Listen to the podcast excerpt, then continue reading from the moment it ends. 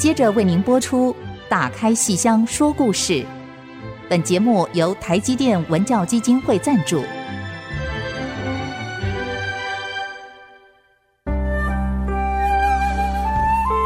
打开戏箱子，看见台上的精彩一刻。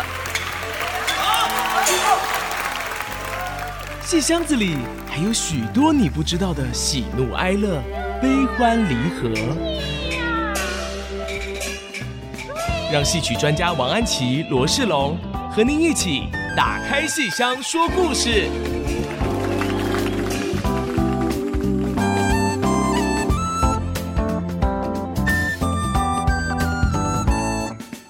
亲爱的听众朋友们，大家好，这里是 IC 之音竹科广播电台 FM 九七点五，欢迎再次收听《打开戏箱说故事》节目，我是罗世龙，我是王安琪。我们节目在每个星期五晚上八点首播，星期天下午一点重播。节目也会同步在 IC 之音的随选集播、Apple Podcast、Google Podcast 及 Spotify 同步上线。如果您是使用 Podcast 收听的话，欢迎按一下订阅，就会每集收到我们节目，收听非常的方便哦。在上个星期呢，我们跟安琪老师一起聊到《网友道休妻》这个戏啊，嗯、其实这个戏是一个老戏重新改编而来的哈。对对对，那个老戏的名字叫做《玉杯亭》。玉杯亭。那玉杯亭就是他们躲雨的 那个亭。我们如果说没看过那个戏的话，会预期说 好像有什么事情要发生了，结果其实没有，没有，它是一个 什么都没有发生，只有开始的眼对眼。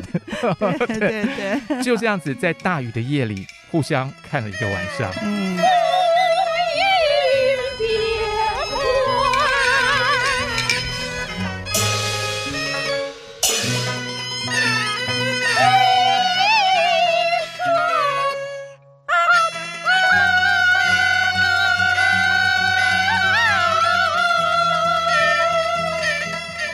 但是上次老师有提到说，呃，您在做《网友到休妻》的改编的时候，其实还蛮着重这一段的这个描述。嗯，对，就是传统戏《玉杯亭》。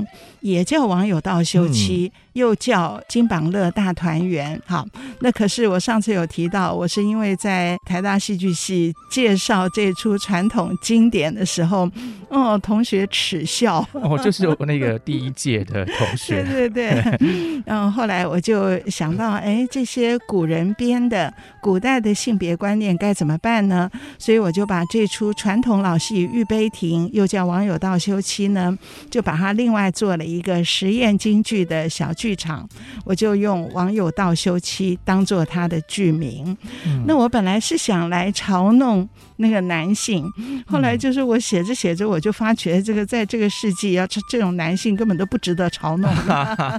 哦，因为那个要被嘲弄的就是男一，就是王有道。王有道，对，因为那个题目是王有道嘛，所以显然他是主角。对对对 对。啊，然后后来就没有嘲弄到这个。对，该写女性是印象很深刻。老师上次讲到说，连亭子都拟人化，是出来讲话，唱了好一大段，念了好一大段。对对，所以我就想说，把那个网友到期，在一个意外的情况下。在大雨中，好，在亭子里面跟一个陌生的男子一起避雨，面对面对坐着，全身湿淋淋的。嗯，这个情况下呢，我就写女性的内心一种被偷窥的冒险的快乐哈，嗯、而又发现到自身的美感。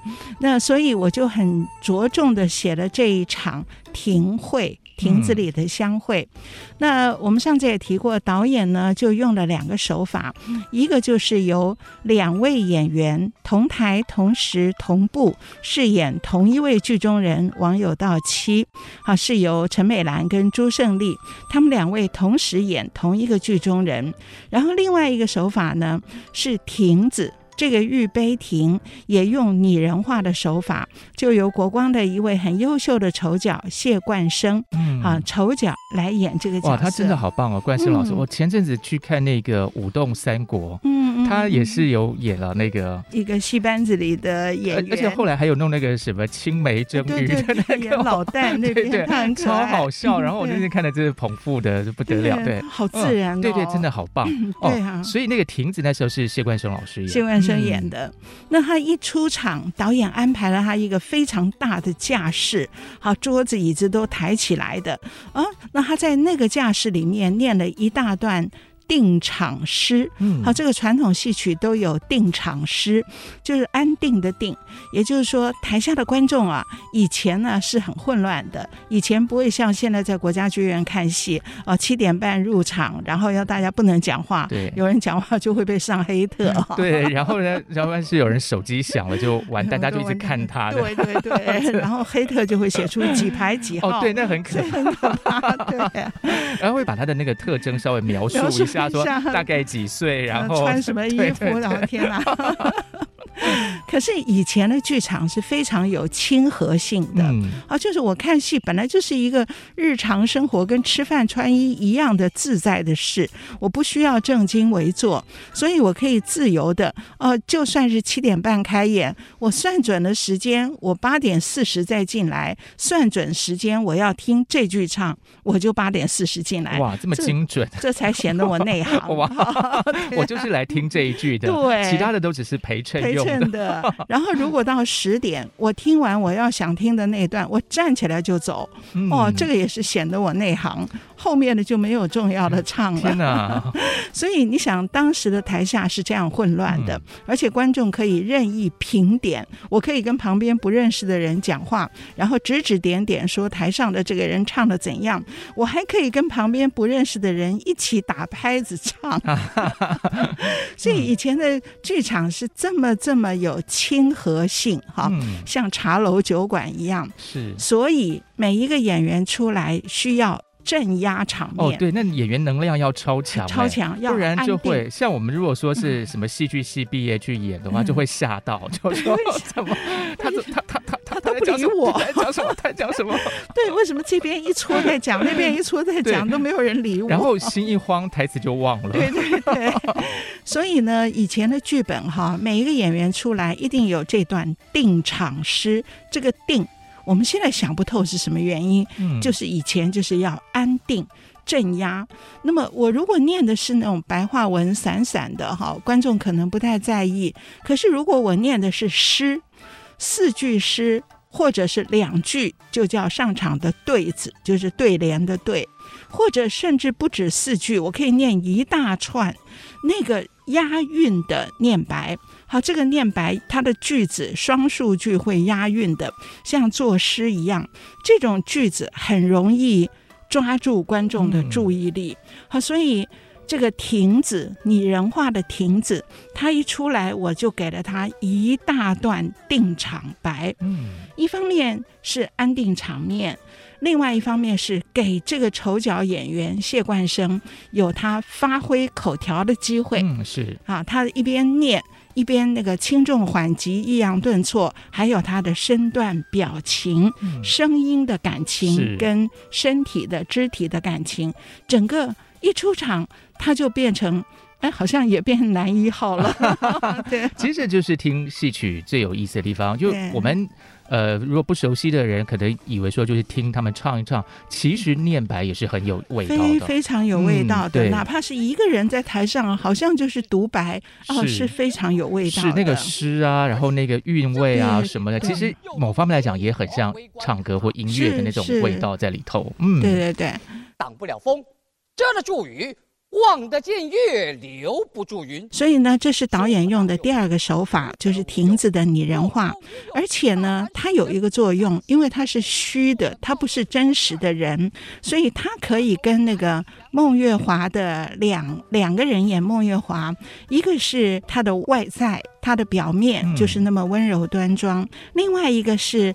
也是一个虚的，就是这么温柔端庄的女性，嗯、她的内心也有那一丝想要探索、想要向外跳荡的这种冲动跟欲望。嗯，那么这是花旦演员朱胜利安利，我们想安利老师好会演哦。嗯、那他跟陈美兰真的是外形又像，可是个性却相反。是。那么我刚刚讲的是说，这个亭子是个虚的角色，所以他可以跟这个虚的朱安丽相对话。嗯啊，因为他们都不是真实世界里面实有的人物，所以这个导演这个建议让我后来在整个剧本编写中呢，觉得非常的有意思。那么好，剧情我们上次讲的是庭会，是好女性的内心跟亭子的对话。好，然后天亮雨停，那么这个女主角哦，一看一夜无事，那她是。很安心呢，还是有一点点失望？欸、其实这边我们还是要卖个关子，对不对？因为不管怎么样，亭子就是暂时躲一下，你总归还是要回家的。对，那你虽然呢，这个没有跟人家发生什么。太奇怪的事情，嗯，可是你回到家以后，嗯、这就是我们古代有句话叫什么“瓜田李下”是。是，你虽然呢，呃，你是说我是清白的，我什么都没做，可是人家怎么想就很难说了。嗯嗯、那我们先稍微休息一下，待会儿马上回来，来知道一下他到底回家以后发生了什么事情。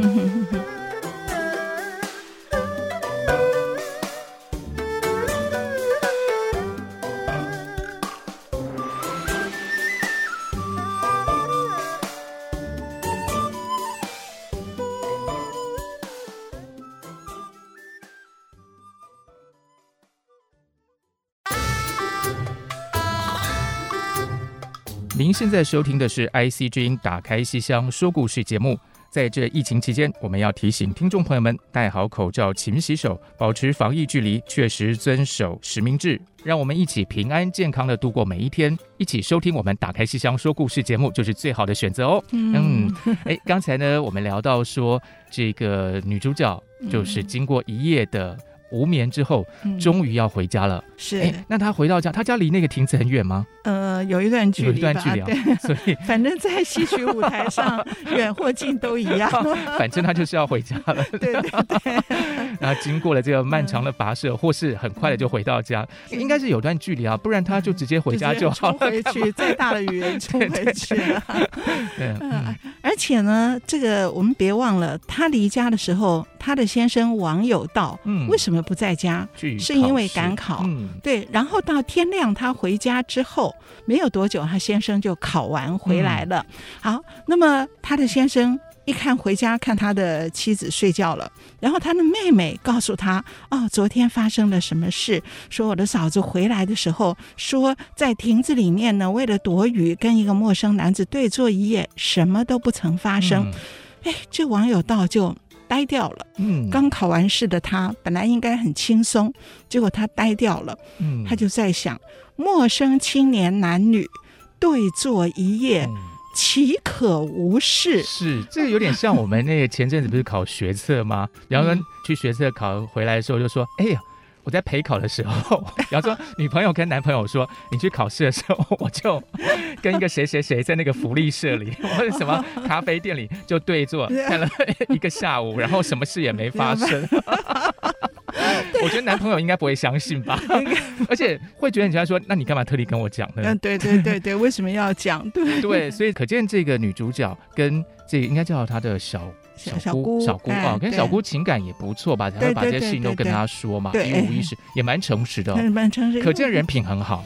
对，因为他心里面动了，所以自然而然会说一说。嗯，虽然没有任何行迹，没有任何事迹发生，哎，只是心这一动，对结婚十年的他来讲，这个就不得了了。嗯，哎，那么王有道听了这件事以后想。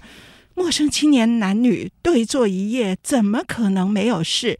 这样的妻子留他不得。这个地方我就按照传统老戏的编法，因为传统古代的男性本来就是应该从这种地方来大加踏伐的，嗯、所以我这边就没有改造他。甚至这个男的接下来这段唱，我也沿用原来传统老戏这段唱，因为这段唱腔很经典，所以我也想让我们的主角是圣剑，哦，当时是圣剑演的哈，嗯、让他可以有一段老戏的发挥。这段唱是从。王有道提笔泪难忍。哇，你想想看他的心情，嗯、他要提笔写休书。要跟他离婚，可是又舍不得，所以网友道提笔泪难忍。就是我真是舍不得跟你分开，可是你遇到这种事，做下这种事，我怎么能够再跟你在一起？想想古代的古代古代的先生还蛮容易怀疑太太，就是、对啊，然后怀疑以后还不止心怀疑，嗯、他是有事情要做。对，而且很多其实像戏曲里很多那种侍妻的情节嘛，嗯、其实就是出于那个怀疑，但是有很多后来是比较。喜剧的这种，呃、就试一试也蛮好玩的，像那个 秋胡啊什么的。对，啊对，对，不过这个网友倒是真的就吃了秤砣铁了心哦，就那个起心动念之后，我就是怀疑写休书，休书立刻。立刻。哇，这也都 都没有问人家问清楚，都没有问啊，都没有立刻写了，然后就立刻。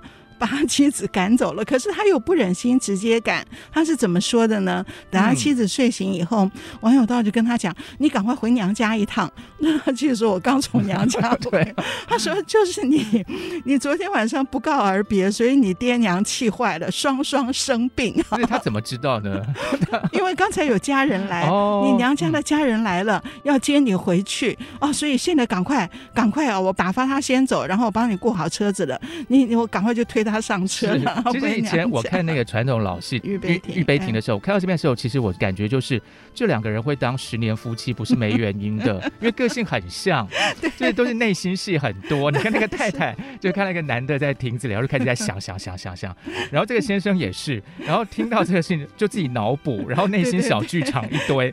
所以为什么会结婚，就还真的是不是一家人不进一家门，夫妻脸嘛，然后个性也会越来越像。由此其实证明说，古代的这些编剧哈，编《玉杯亭》的编剧应该还算是蛮洞察人性的，就知道说人久了会很像，很像，真的会很像，对对。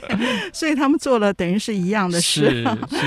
然后这个妻子就哭哭啼啼的，哎呀，都是我不孝啊！我昨天晚上不应该不告而别，所以就上车了，准备要回娘家照顾爹娘。结果这时候王有道跟他说：“等一等，我这里有一封书信，好，你带回去给你父母看，你回家再看。”然后。因为就是那封休书，离婚的书，嗯、所以孟月华是在完全不知情的状况下，急急忙忙坐车回娘家。所以下面这段戏呢，我就再次用了那个亭子。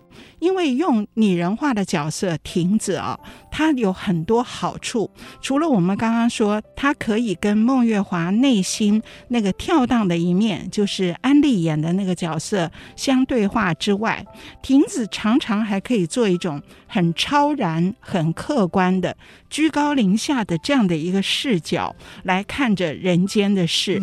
好，所以亭子千年不变的矗立在那里，他仿佛就看到人间的种种。人来人往，然后人心的变化，人的行为的变化。所以下面一场呢，其实是一个流动的场面，也就是孟月华急着坐车回娘家，然后呢，亭子看着。而亭子同时看到另外一个场景，就是考试放榜了。嗯、我们把这个时间压缩，刚考完立刻就学测放榜，立刻放榜。所以那些考中的进士们，他们也在穿场而过。嗯、所以这个亭子跟孟月华回家的孟月华，跟这个当时的这几个进士们，还有一个暴露的，嗯、好，就是以前不是放榜，而是有两个人。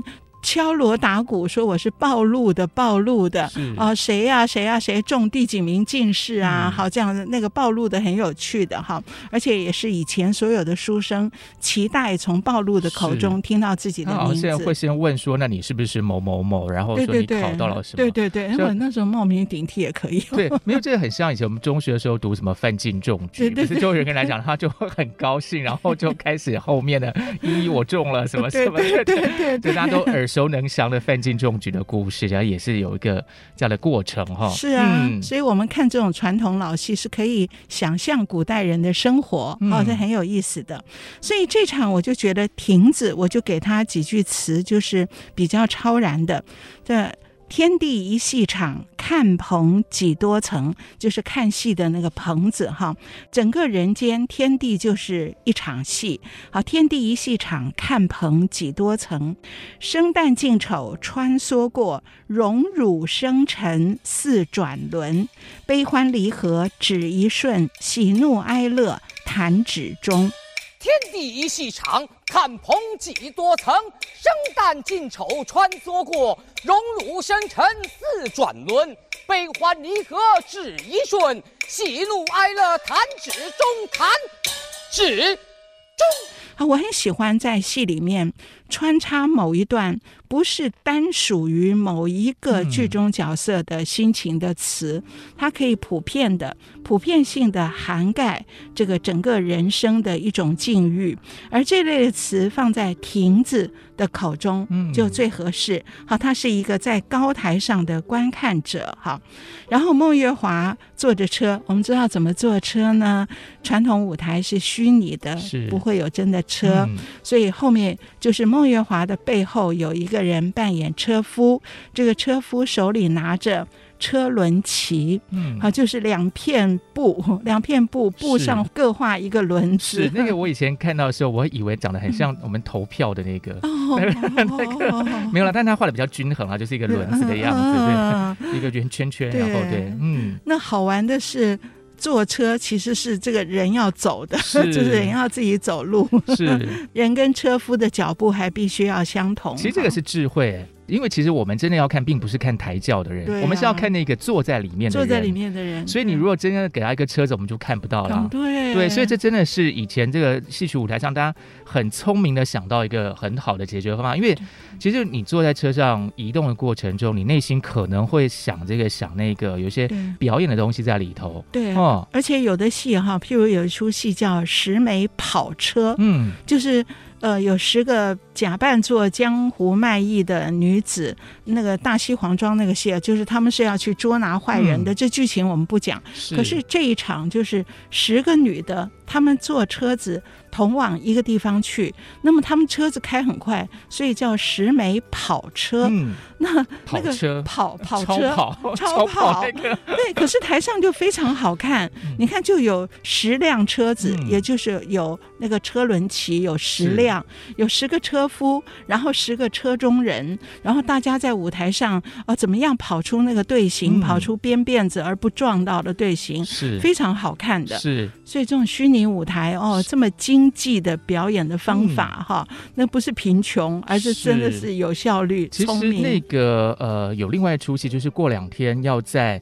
屏东演的国光的春草闯，春草闯里面也有一场很精彩的坐轿子的、那个、坐轿子，对对对。所以听众朋友，如果您是在南部的话，嗯、记得要去屏东看我们国光剧团的天下第一喜剧《春草闯堂》。好，不过我们还是回到我们这个《玉杯亭》这个王有道休妻这个戏哈，这个经历了漫长的这个焦急不安回娘家的这个路上。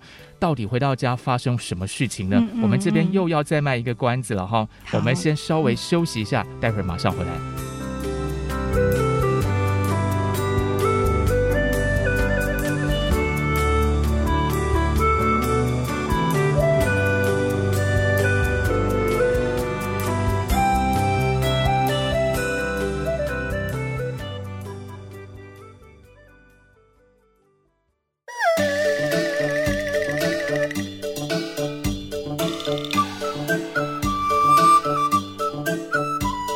休息过后，再度回到打开戏箱说故事节目，我是罗世龙，我是王安琪。哎，刚才我们聊到说女主角啊，她要回这个娘家。嗯哎，坐车啊，坐的跑车，对，不是跑车，跑车是另外一出戏了哈。然后这终于就回到家里喽。是哦，那刚刚那个还没有完全讲完，还没坐到家，哎，还没有到家，还在路上。是是，路上那边让他穿梭很多次哈，让他悬荡哈，让观众心里在猜测，而且也给那个亭子哈再多念一些。亭子我们刚刚念了一段，然后亭子还看到了什么呢？除了孟月华之外，就是还看到。暴露的跟四进士，哈，当时考我们用四个来代表，其中包括王有道也包括那个躲雨的陌生青年，哦，所以他也是去 考试，他是去赶考的，嗯、所以他们同科中了进士。嗯、在这个地方，就在一方面，孟月华拿着休书回家，然后另外一方面。他的先生跟他碰见的那个陌生男子，同样考取了。嗯，那么这个都由那个穿梭而过的场面中来显示，而由亭子的念白。那么亭子。看着这些高中的这些进士插花披红的由暴露的引导穿梭而过的时候，这个亭子呢就会念一些哈，然后这个几个进士就先念说：“琼林宴罢长街上，他已经考取了，喝过琼林宴了。琼林宴罢长街上，插花披红步康庄。一日看尽长安花，春风得意马蹄忙。然后亭子就接长安花，洛阳花。”啊！笑看一回又一春，年年岁岁花相似，岁岁年年人不同。好，每年考取的人不一样，所以我们通过这个场面，让我们知道孟月华被休弃回家的几乎是同时，他的先生。放榜了，考取了，而跟他同科的竟然有这个关键的，还有 男二，男二好，所以紧接着下来，并不是演这个女子回到家，而是演这些高中的进士们去拜见主考官。我们别忘了，我们从上一集就讲。这是过年时候常演的吉祥戏，嗯、除了《龙凤呈祥》这种戏是最典型的吉祥戏之外，《玉杯亭》也是吉祥戏，因为它又叫《金榜乐大团圆》，它的剧名本来传统老戏的戏名本来就又叫《金榜乐大团圆》，嗯、为什么呢？为什么这个休妻的故事叫《金榜乐大团圆》呢？原来就印在这个地方，所以我把老戏这个情节放在我的实验的小剧场里面，做一个变形的夸张的处理。好，好，那么这些考中的进士们去拜见主考官，然后这时候主考官一个一个问：啊，你是谁？你是谁？哦，这位。叫柳生春，哈、嗯，就是在 对，在亭子里的这位哈柳生春，然后这个主考官就说：“哎，柳贤气啊。”你一生是不是有暗积过阴德啊？你是不是有些积过阴德的事情？可不可以告诉我呀？你看这个地方就很有戏啦，大家观众就会想看。嗯、然后这个柳生春就说：“我平生没有亏心之事，可是好像也没有什么因公德性。哦，那是为什么？老师您要问我呢？”然后这个老师就说。实不相瞒啊，我我不瞒你啊，因为嫌弃啊，你考试的文章啊，我看了两行，我就评为下品。你写的很差，你作文很差，不及格。我在你考卷上写了一个下，然后我就把它抛到一边，评为下品，抛掷一旁，弃之不用啊，本来抛了不用的，不想。此时一阵春风扑面而来，竟将你的试卷又吹回桌案上面来了。喏。就是这样端端正正、不偏不倚地铺在正中央。哎，老夫以为眼花，我盯着看了好几眼，一点都不错呀。就是这篇下品的文章啊，怎么又被吹回来了呢？所以老夫提起笔来，又在上面批上一个下字，所以变成下下。然后把这篇文章又抛弃在旁。不想，此时又一阵轰隆隆，一阵春雷。老夫急忙起身，关紧窗户，转身入座之时，啊，怎么这篇下下的文章又回来了呢？所以就这样来来回回三番两次，两次三番，老夫当下心头一跳，不对。其中必有蹊跷，此人必是积善之家，祖上有德，日行一善，积了阴德，才有春风春雷、春雨春花暗中相助。哇！此人日后必为国家栋梁啊！所以我把嫌弃的那个名次啊提为榜尾，最后一名。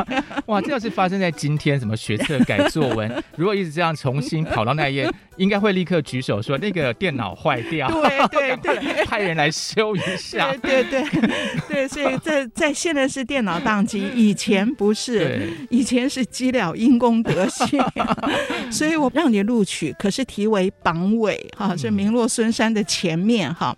好，那今天你我师生相见，我倒要当面问一问，贤弃你是做了多少因功，积了多少德性，今天才能够耀祖光宗啊？嗯、这个契是 契约的契，契约的对对对，哦、所以很好玩呐、啊。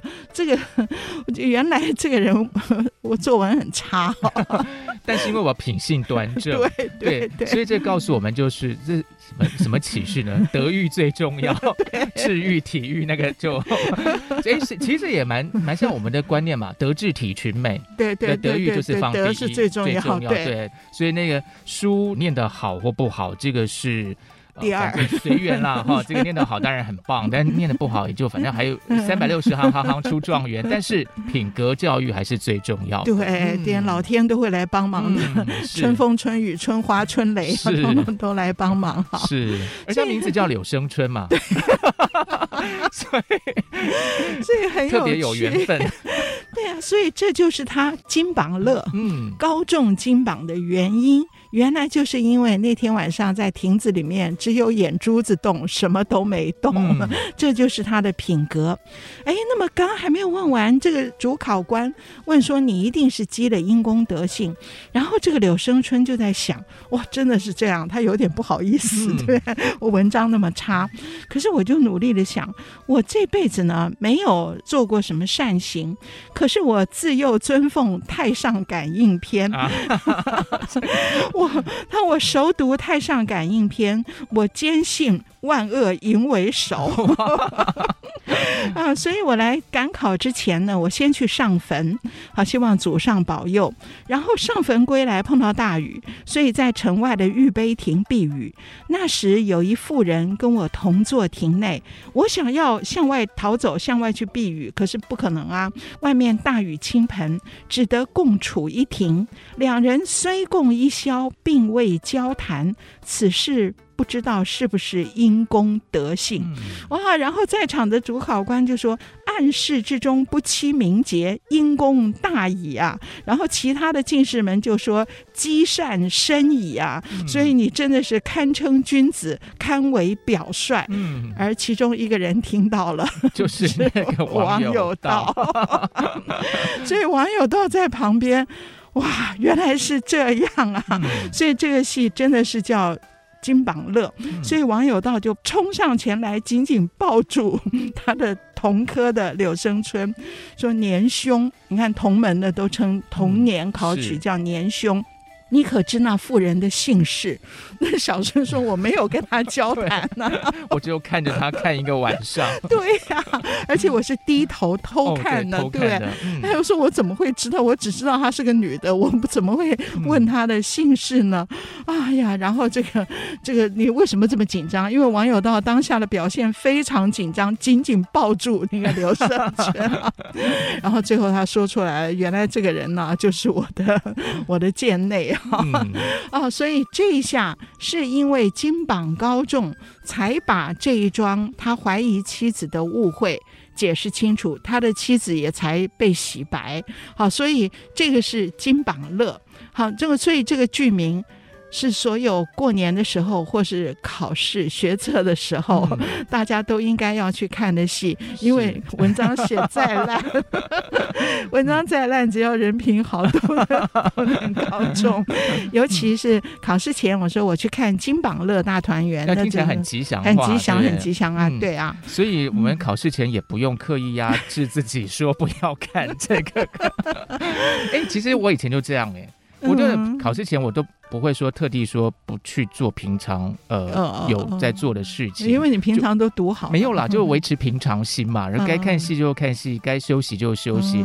你把自己搞得就是很紧张，你反而未必可以在考试的时候正常发挥。哦，你好豁达哦！我从小从小，那我改名叫什么春龙好了。然后什么春风春雨，可能都会都会来暗中相助。对，人品很佳，而且这个很镇定哈，对、啊，从容应对。好，哎，可是我们还只解释了金榜乐，没有解释大团圆。那我们就要埋一个伏笔了哈，我们先休息一下，待会儿再继续谈什么是大团圆。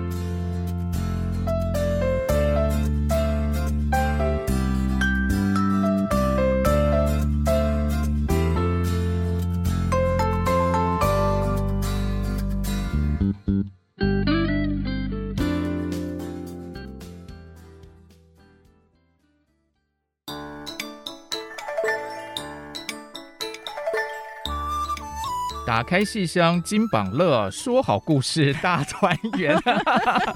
啊，过年期间，好像说相声一样，我们就讲点吉祥话哈。其实其实过年其实过得差不多了哈，这个我们现在已经二月中旬了，这样子哈。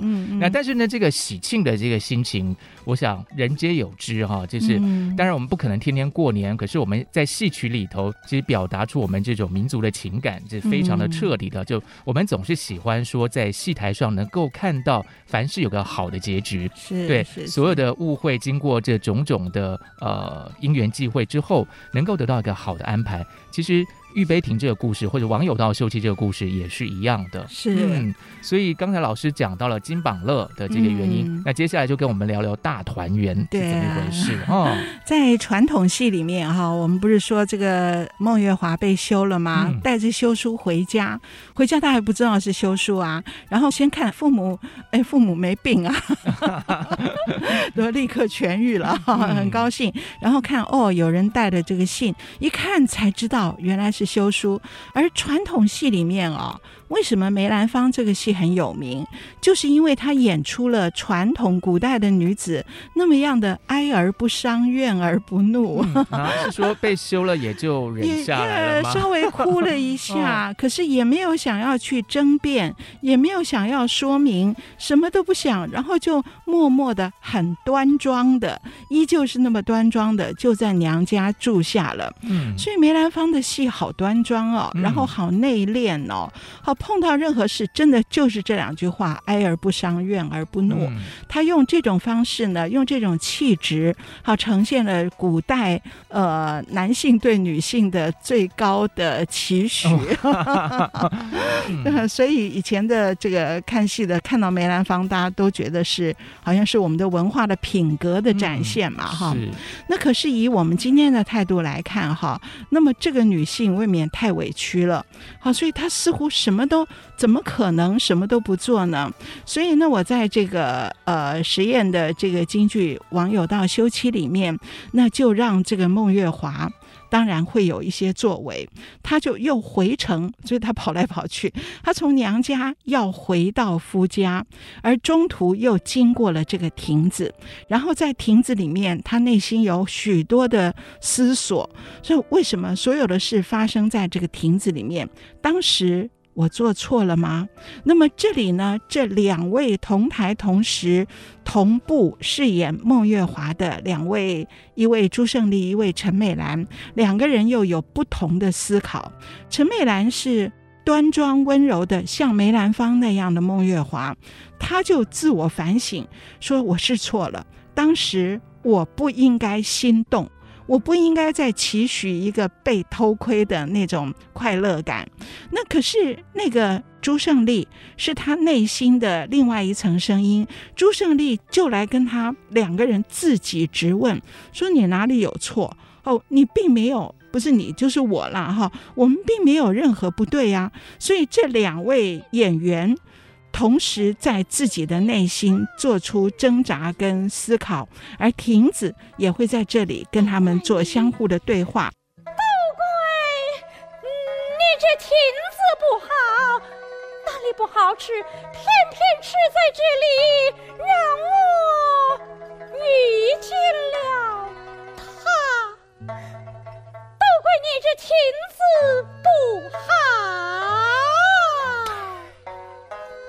怪谁呀、你怪他，他怪你，怪来怪去都怪到我身上来了。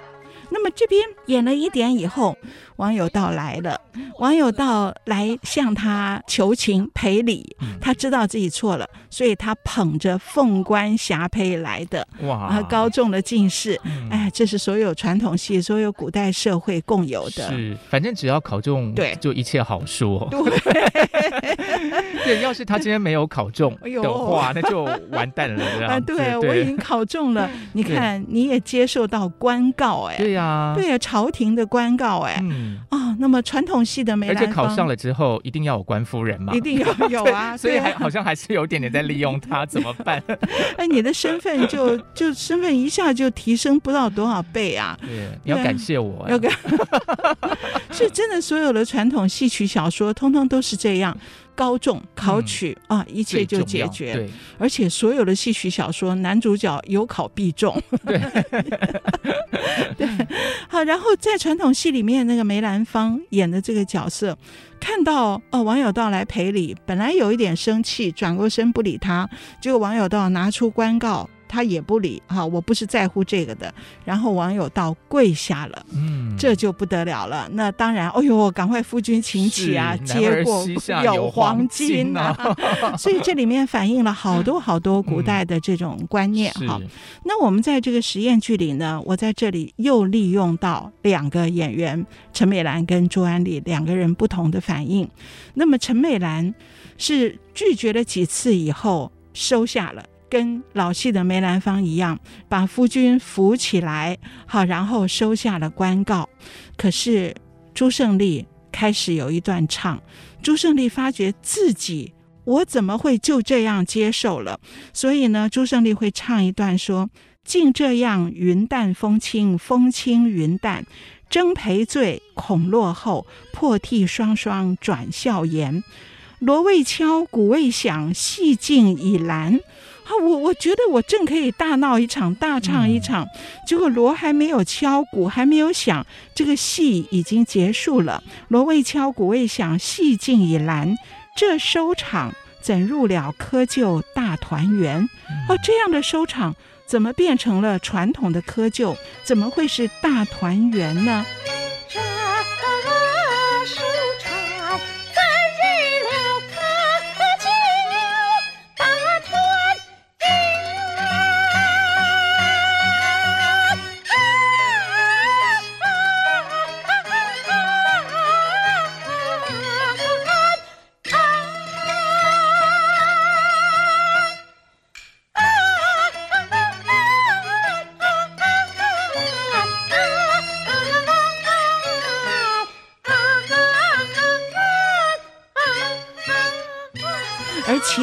进士们也都来啦，在旁边就有大团圆呐，金榜乐大团圆啊，哦，太老爷太夫人也通通都来了啊，然后他的父母也来迎接女儿了哈，这个女儿怎么离家要去跟丈夫争辩哈，所以现在找到她了，所以就是非常热闹一场，而这个朱胜利还是不甘心，他在旁边就说怎么会如此轻易的草草收场呢？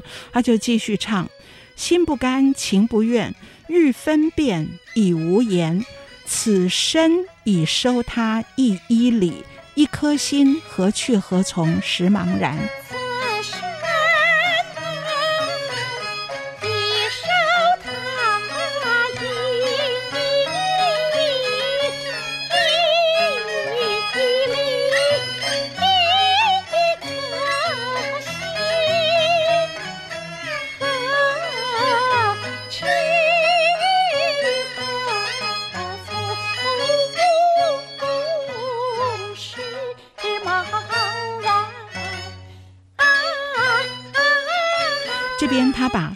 美兰当做我的外在，我的身体，此身，我的身已经收下他的一一，他做了一个一，已经收下他一一的赔礼，哈，已收他一一礼。那我是他的心，我的一颗心要何去何从，实茫然。好，所以他唱出来，我们两个人像是分裂的。好，为什么他？呃，收下他的这个赔礼，而我该怎么办？他已经收下了，我该怎么办？那么这时候只有亭子跟他在对话。亭子提出一些可能，你要到哪里呀？你要到哪里呀？都不可能了，你没有路可走了。那亭子忽然想到，你天涯难走远，再入戏吧，再入戏做续篇。对了，那个他。那个亭子里的柳生春，他有大半天没戏了。你瞧，他正在看你了。所以这时候，那个柳生春过来，向这位嫂夫人行了一礼，叫王年嫂啊，年兄年嫂，非常恭敬地行了一礼。然后这个孟月华忽然一惊。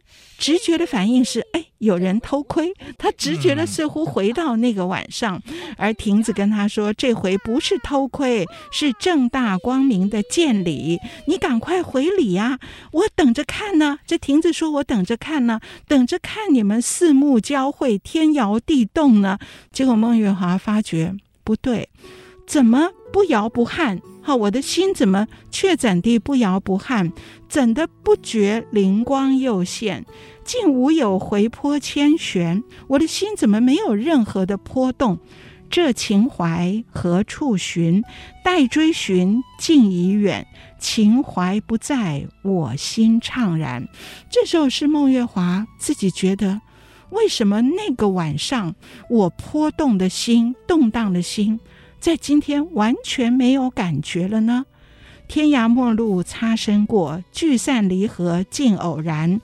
庭中会，雨里缘，一消幻。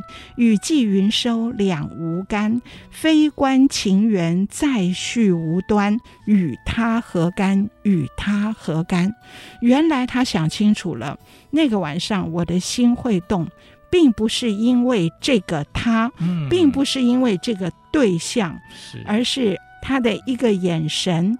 唤醒了我对于我自己生命的美感。嗯，我对于我自己是一个独立的个体，我是一个美好的生命。是他的眼神勾起了我对我自己的重新认识。可是他是谁不重要。嗯，所以今天重相会，我一点感觉都没有，并没有因为他在我面前，因为一切与他无干。好，所以是。接收到有一个人在看自己，在偷窥自己，他才发觉十年来没有人看过我，我自己的生命没有被关注过，而一旦有了关注，我才惊觉到我是一个美好的个体。嗯，所以是这样的一个情绪。是，那他当然他就消失啦，他已经不在这个戏里面能够存在了。可是，一切回到大团圆。是不是就真的跟之前完全一样呢？没有，因为我们会发觉，看起来一切回到生活的常轨，可是以后每一个春天的夜晚、下雨天，那孟月华的心里都会感受到滴溜溜、疏辣辣、水灵灵、清浅浅。独自听雨晚春天，每一个春天的晚上，下雨的晚上，他都会想起那一夜，而又会唤醒我自己生命的美感。哇！所以用这个他的主体性就确立起来，确立起来，算是一个成长的过程。是是是，嗯、虽然实质没有变化，嗯，但是内心其实已经想得很清楚了。而且最后还有一个新的剧情。嗯就是当那个那个柳生春来向他行礼，叫王年嫂，而他心不动之后，那边却有人在说，就是 王有道把自己的妹妹嫁给了柳生春，哦、所以最后舞台上是三条线，嗯、三个女性，嗯、妹妹孟月华，然后那个要消失的朱胜利，孟、嗯、月华的内心三条线。在一起，然后听着水声。嗯，是的这是一个孟月华，其实也包括所有的舞台上这些女性的理性与感性的一个过程。是是是是，是哇，这个非常精彩的一个改编。但是我们今天的这个时间其实已经快要近尾声了。那如果各位听众朋友们对于节目有任何建议的话，欢迎到 IC 之音网站打开戏箱说故事节目页面留言，也可以跟我们分享一下您听了我们这一集节目的任何感想，或是对于戏曲的种种的点点滴滴啊。我们的网址是 triple w 点 ic 九七五点 com，打开信箱说故事，我们下次再见。